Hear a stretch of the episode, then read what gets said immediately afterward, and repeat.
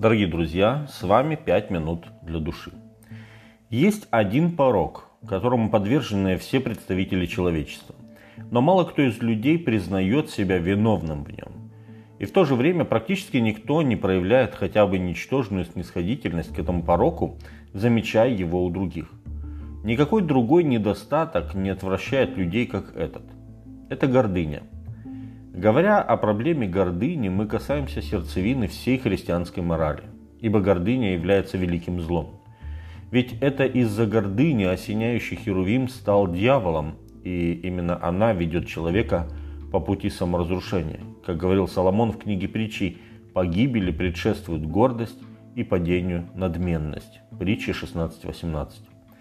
Чем больше в нас гордыни, тем больше она не нравится нам в других так как наша личная гордыня всегда соперничает с гордыней окружающих нас людей.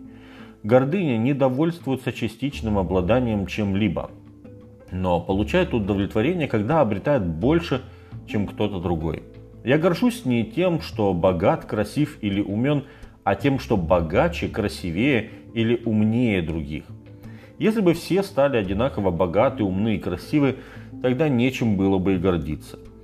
Именно сравнение рождает в нас гордыню, а удовлетворение от чувства превосходства над другими питает ее.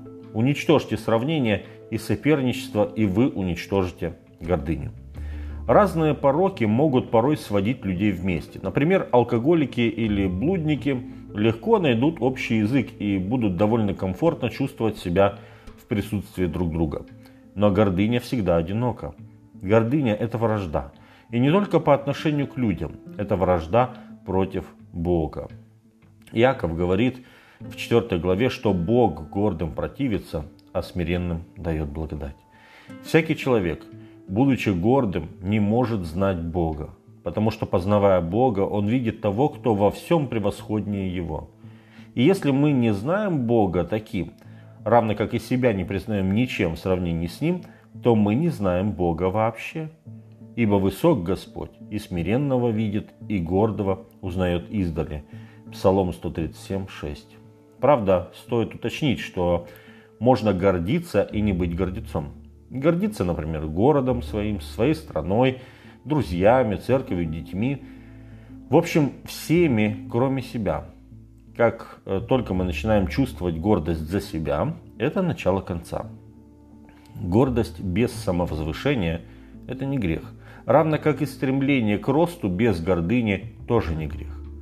В библейской морали гордыне противопоставляется кротость. Другими словами, незлобивая простота, не память о злобе, отсутствие двоедушия, притворства и ненужной пытливости. С кроткими людьми легко жить, а с гордецами тяжело. Не стоит думать, что если вы встретите по-настоящему кроткого человека, то он будет тряпкой и или он покажется вам нудным и всегда повторяющим вам, что он ничто. Скорее всего, вы подумаете, встретив его, какой жизнерадостный человек, какой умный, он действительно слушает, что ему говорят. Он не будет думать о кротости, он просто не будет думать о себе вообще.